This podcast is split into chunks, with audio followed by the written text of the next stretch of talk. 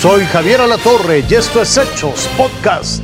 Yo soy Carolina Rocha y arrancamos. Oiga, y nos vamos a Nuevo León porque no solo tienen que lidiar con las altas temperaturas, usted sabe, están a 40 grados centígrados.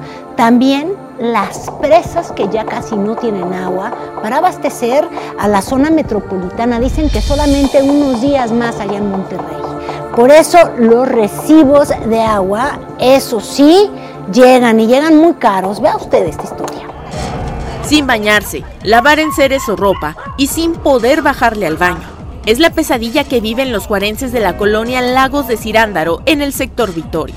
La señora Elizabeth Castillo está decepcionada con la falta del suministro, pues desde hace cinco días que no tienen agua. Juntamos nada más la necesaria como nos indicaron, de que no creen pánico, no llenen mil botes, lo hicimos. El viernes esperamos, el sábado, perdón, y yo sorpresa, o sea, ya no había nada de agua, tenemos niños chiquitos que pues obviamente se ensucian cada cinco minutos, hay adultos mayores. Hasta comprar un garrafón cuesta más de 180 pesos. Pues irnos a bañar a casa de otros familiares, en la tienda ya se la están bañando. Ya valen 180 el garrafón con agua y si quieres el del puro líquido vale 86 pesos, pero pues es algo injusto que pues a veces la necesidad no lo, o sea, no hay para comprarlo. Por si fuera poco, el recibo ya llegó y con aumento de un mes son 1.322 pesos del agua. Aquí viene. Y me está llegando por mes 926 pesos de agua.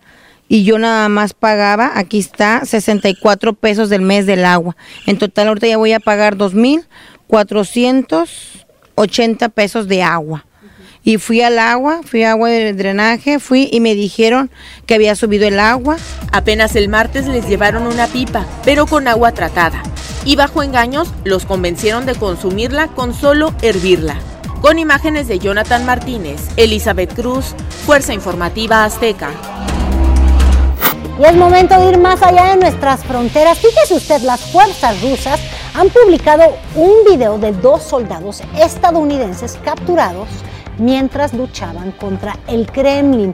Uno más es reportado además como desaparecido, pero esta es la crónica. Habría sido en el norte de Kharkiv, a menos de 10 kilómetros de la frontera entre Ucrania y Rusia, que dos soldados estadounidenses fueron capturados. Ambos viajaron por sus propios medios a la zona de guerra para unirse a las fuerzas ucranianas. El gobierno de Joe Biden desconoce su paradero.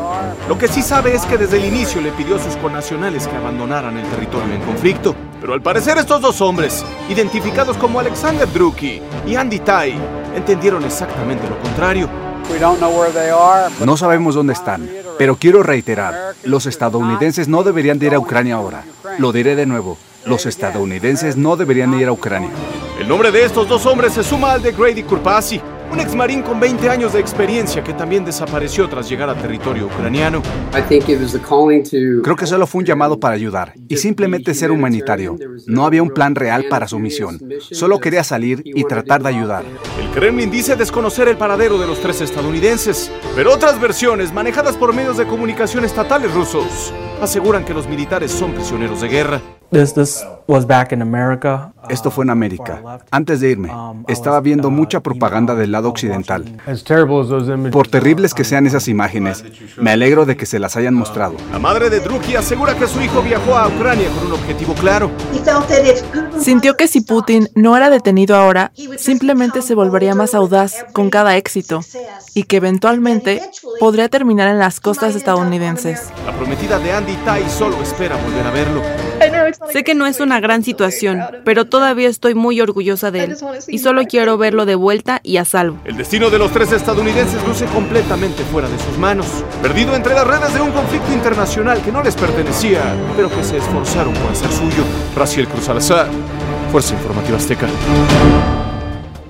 Qué historia, al parecer cautivos. Oiga, casi 2.000 vuelos se han cancelado en los Estados Unidos como consecuencia del mal clima que afecta a la costa este de este país. Esto se une a los problemas de ausentismo laboral relacionado con la pandemia del COVID-19. Las aerolíneas ya aseguran que sus plantillas de pilotos no alcanzan para cubrir el número de faltas que se continúan presentando en estos días. Y mire, el presidente de los Estados Unidos, Joe Biden, cayó de la bicicleta, ajá. Ahí andaba dando un paseo frente a sus seguidores y a reporteros de Delaware. Obviamente el servicio secreto acudió de inmediato en su auxilio. El mandatario se incorporó, dijo que no tenía nada después de la lesión, pero hay que recordar, ¿eh? tiene 79 años, o sea que uno se asusta si, si mete la pata, como decimos los mexicanos. Esto fue Hechos Podcast.